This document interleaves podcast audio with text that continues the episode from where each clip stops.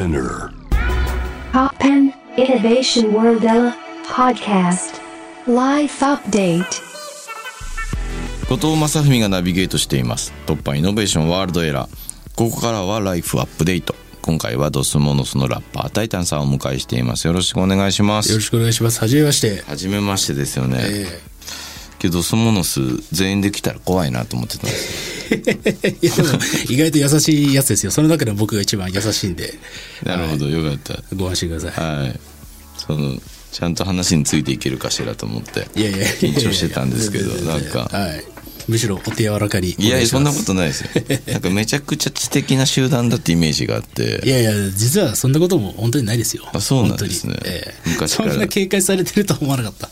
ソーシット君の語り口とかをネットで見てると、あの文字数で来られたら多分なんか一言も返せんかもしらんみたいなそうですね。だから、ドスモノスのイメージやっぱソーシット君のイメージにどうしても引っ張られるんですけど、そうそうそ他の二人はもう柔らかな。うよかったはい。でもこのあのなんだっけあのそうそうポッドキャスト、はい。玉置君とのやつを聞いと、まあ時々ちょいちょい聞いたりするとタイタン君は大丈夫かもしれないという気持ちはありましたけどね。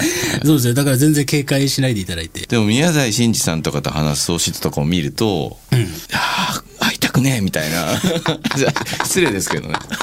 会いたくねえっていうか会うの怖いなみたいな。あの露出そんなマイナスなイメージを喚起させていたというのはね、ソシト君にもちょっと届いてほしいなと。あでもじゃあそうそう。だからポップじゃないところがガチって出てくるじゃないですか、結構。ね。あこの人は。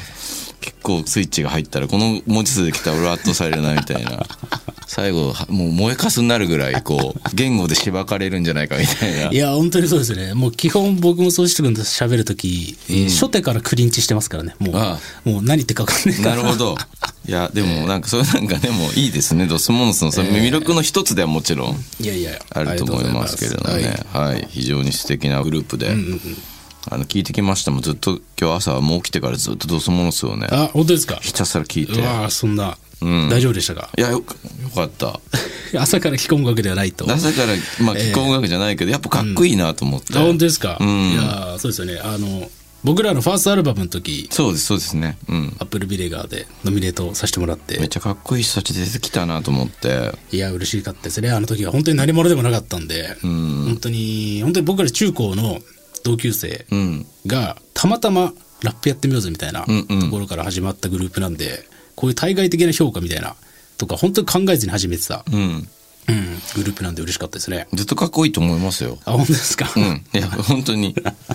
嬉しいですセルフボースティングでもなければ、小説的でもないから、どこでやるんだろうっていう、なんかその、多分出てきた時からだけど、異物感がずっとあるっていうか、うんうんうんうん。誰かとつるめない、うんうんこう、異物感がある。この孤高の感じを、どうやってこうみんなに分かってもらったらいいのかなっていうこのレーベル目線がありますけど俺の中で それでアップルビネガーに選んでいただいたんですね。あでまあでもそういうのもあるかもしれませんね。なんかやっぱその、まあ、とにかくユニークであるってことは素敵なことなんで。そうですね。それこそアップルビネガーの去年の今年、大賞の松丸くんんとかも、あの最近だとツアーとか一緒に回って、あそうですね、海外ね、一緒にね。ヨーロッパツアーとかで一緒にやってるんで、どこのシーンにも属してない二人で仲良くやってますという感じですね。松丸くんもなんかだ誰がどこでどう評価するのかよくわかんないけど、とにかくやたら素晴らしいアルバムっていう。そうなんですよね。うん、いや、もうあれ最高だったですね。うんどうでした？ヨーロッパツアー。あの2年連続で、うん去年とで今年はちょうど7月にん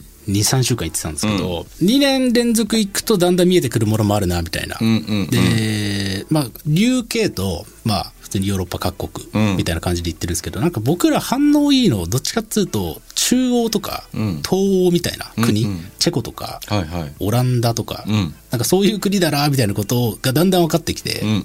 今後はちょっとそこら辺狙っていくかもなみたいなことを思ったりしましたね。ああ、そっちの方の観客のリアクションがいいんですか？な、なんでしょうかね。なんか、まあ僕、ドスモルス結構オルタナティブヒップホップみたいはいはいはない。ジャンルだと思うんですけど、なんかそういうものに飢えてる、要は人が多いっていうか、そういうアーティストに触れる機会がもしかしたら少ないのかな、なみたいな、そのうん中央、東欧の人たちって。どうしても UK だとめちゃくちゃいろんな人来るから、ん。まあ目が超えまくってるみたいなところもあって、なんか僕らはそういう国うんと親和性高いのかなみたいな、なんか熱狂度がすごい高いなって思思ったりしましたね。素敵なことですよね海外に響いてるのは。いやー、まあちょっともうもうちょっと頑張って根を張っていかないといけないなというのは思うんですけど。どうですか？そういうフィードバックあります？新しく曲作る時とか。そうですね。今ちょうどまさにアルバムをずっと作ってるフうん。ェーズで、まあ過去3作くらい出したんですけど、それらとはまた全然毛色が違うものを今作っててそれは明らかにヨーロッパをぐるぐる巡って、自分たちが本当に海外のオルタナのシーンの中で、うん。同等の格でやっていくためにはみたいなことを、うん。まあそれこそ宗志君がかなりリアリティを持って考え始めたっていうあーなるほど。ことがあったりしてますね。まあ僕はあんまりそのトラックメイクとかにあんま参加してないんで、骨格の部分ではどういう思考があったのかわかんないんですけど。どうやっていくのがいいかってすごい考えちゃいますけどね。なんかいわゆる日本的な部分をデフォルメした方がは喜んだりされるんでしょうけど、ええ。それもどうなのかみたいな。そそれその究極系ってなんか三味線でペロペロやるみたいな話になっちゃってそんなの絶対やりたくないわみたいなこととかもあって。だからでそれこそ今日僕も後藤さんの過去のアーカイブとか、過去のアーカイブこのララジオのアーカイブとか聞いてて、はるか彼方の話とかをん。なんか確かしてたはい。回で、あれはどこ行ってもベースの、ね、イントロでぶち上がるみたいな話とかも、ああなるほどなみたいな。ね、あれはやっぱね、ナルトと一緒に受容されたんで、まあ、とにかくナルトが強すぎるみたいな。そうですね。なあのアニメがやっぱ、えなんかもう他の作品よりもなんだずば抜けて世界でなんか認知されて、受容されてっていうファンが多いっていうのがあるんで、まあその力もありますけどね、昔は結構そそれだけなんじゃないみたいな気持ちもなんかこう張り合う気持ちみたいなのもあってあんまりアニメでだからってこすられるの嫌だなとか思ってたんですけど、最近はでも別にすごい結構フラットになってきてあそうですか。それはまあきっかけだからなみたいな。もう求められればもう必ずやんなかったら暴動でしょあれ。あの普通に海外行って。海外のフェスで。だからそう、まあ、アンコールの1曲目絶対それっていう、いやめちゃくちゃいいですよね。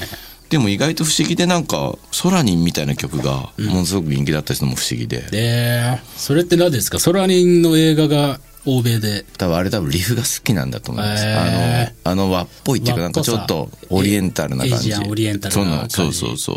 やっぱあれはなんかそこまで意識してないですけど、でもアジカの中にはそういうまあ YMO がやったみたいなことをもう一回やるみたいな話はずっとしてて結成当時っていうかまあ作っていく段階で、でそっからアジアンって撮ってるって、ちなみに僕なんか今こんな冷静に喋ってますけど、はい。最初に買った CD アジカンなんで、ありがとうございます。それ全然感じさせないですけどね。いやいや、本当に。だからもう今、冷静ぶってる自分が嫌で嫌でしょうがないんですけど、アフターダークの次に転がる岩君に朝が降るをシングルで2発買ってますから。ありがとうございます。だからその時はアジアンカンフージェネレーション変、なんか不思議な名前だなくらいしか思ってなかったですけど、YMO からのアジアンとかっていう系譜をちゃんと意識して。そうそうなんか一応でもその欧米人に絶対覚えてもらえるバンド名を考えようと思って「いいじゃんカンフー」でももうフックフックフックみたいな、釣り針釣り針みたいな、感じで 考えましたけど、もさまあ考えた時は10代そこそこなんでねそこまで精度は高くなかったですけどね。いや最高ですよね。アジアンでカンフーでっていうね。そうそうそう。いや素晴らしい。感じで、、はい。やいやいやごめんなさい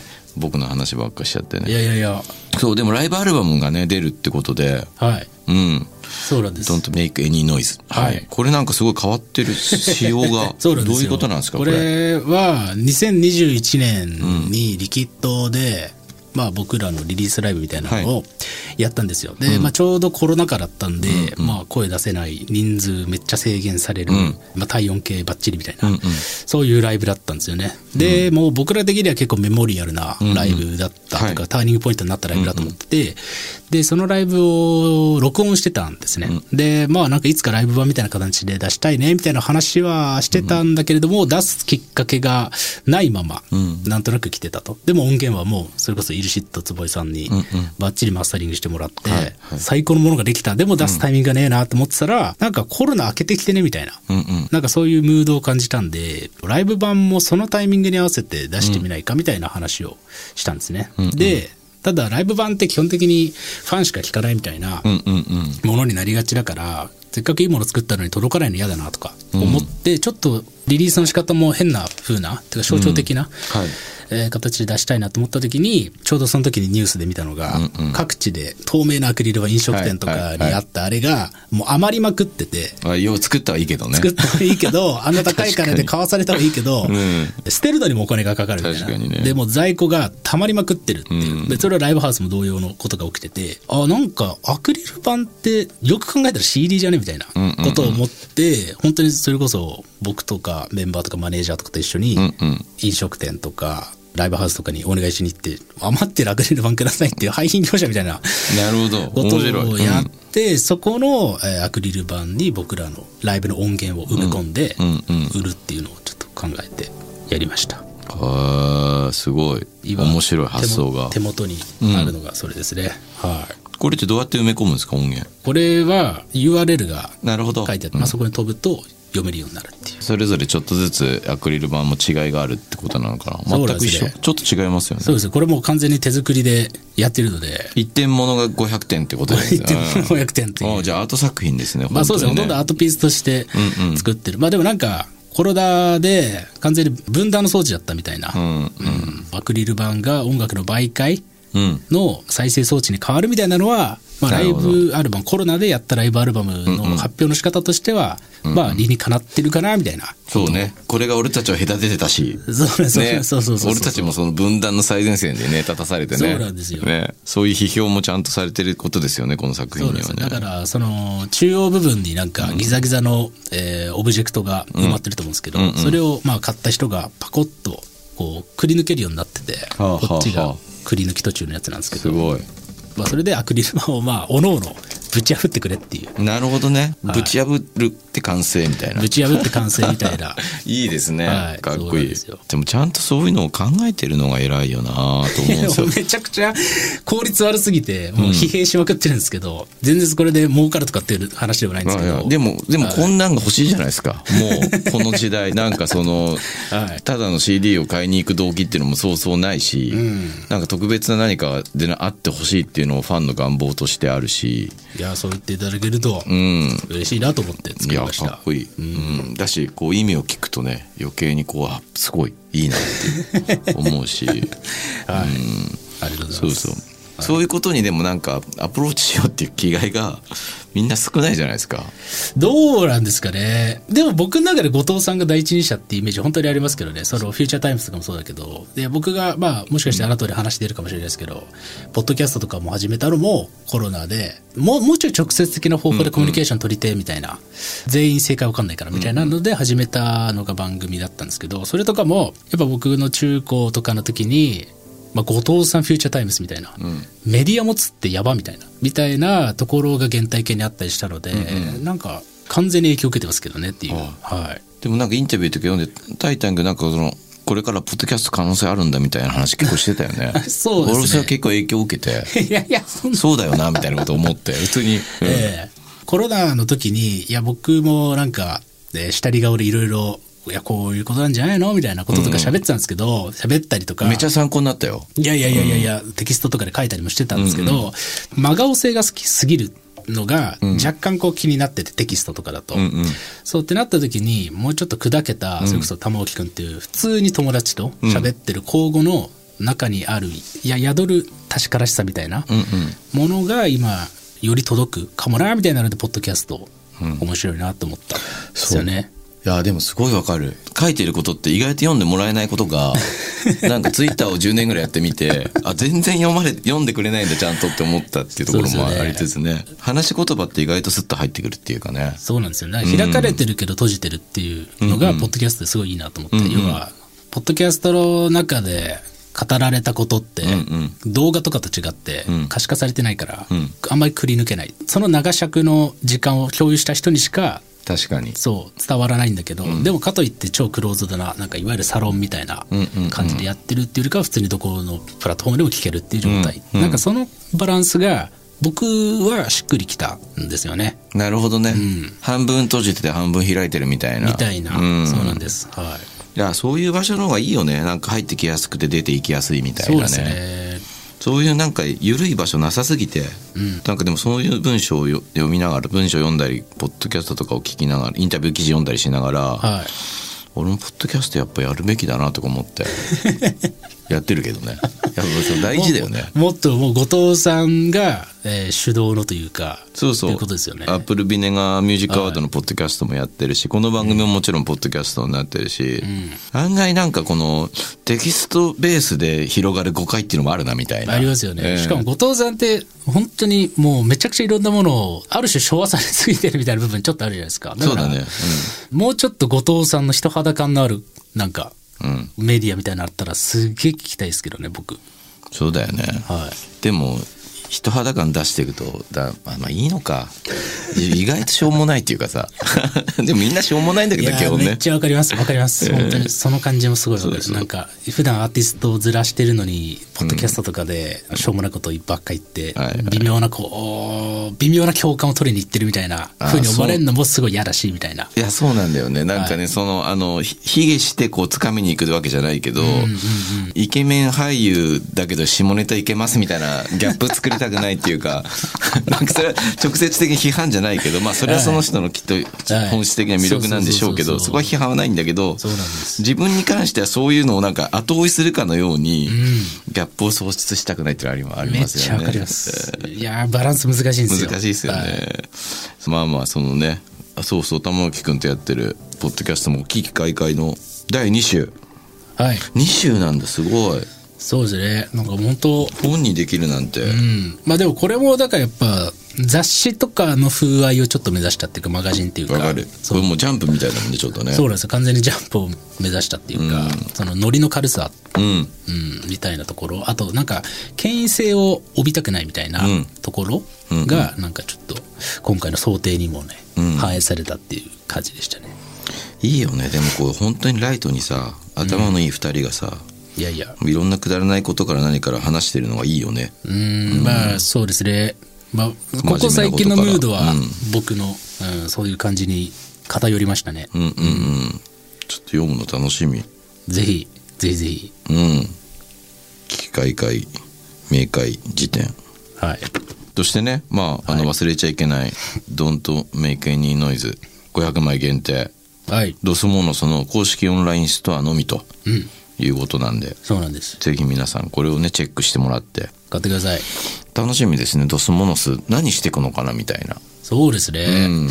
来年かな。来年メンバー全員30歳になる。ああまだ若い全然。タイミングで、えはい。確か YMO とかって29歳とかで結成してますよね、うんうん。とかっていうところなんで。だからちょっといよいよ向こうのシーンというか、うん。いやでも一番体も何もかもが動く10年じゃないですか、こっから40までは。もそうですね。行き尽くしてくださいよ。世界中を。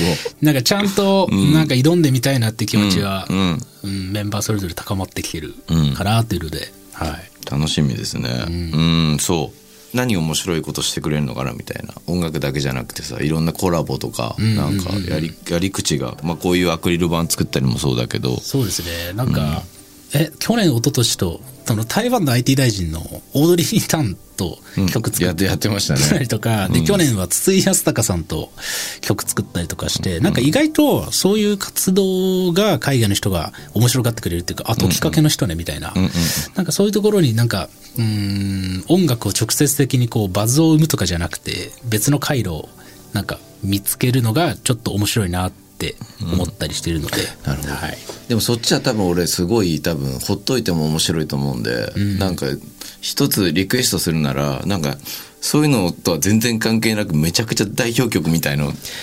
作りたいですね。ね作ってもうこれなったらドスモノスでしょみたいなもうフロアもう湧いちゃうみたいな。ナルト ナルトローファー俺も欲しいな。いやそうそうなんかその両輪だとめっちゃかっこいいなみたいな。いや本当にそうなんですよね。確かに。そうなんですだからいよいよなんかそういうマスの、ん。えーマーケットっていうかところにも挑んでみたいなっていう気持ちにもなってますね,、はい。ぶち抜くなんかリフの一曲でもそれトラックとかとも関係してくるところではありますからね、うん。楽しみですね。でもなんかすごい可能性いっぱい感じてるんでどんどん世界に出て活躍してください本当に。ありがとうございます、はい、楽しみにしてます。頑張ります。はいライフアップデート今回はドスモノスのタイタンさんをお迎えしました。ありがとうございました。ありがとうございました。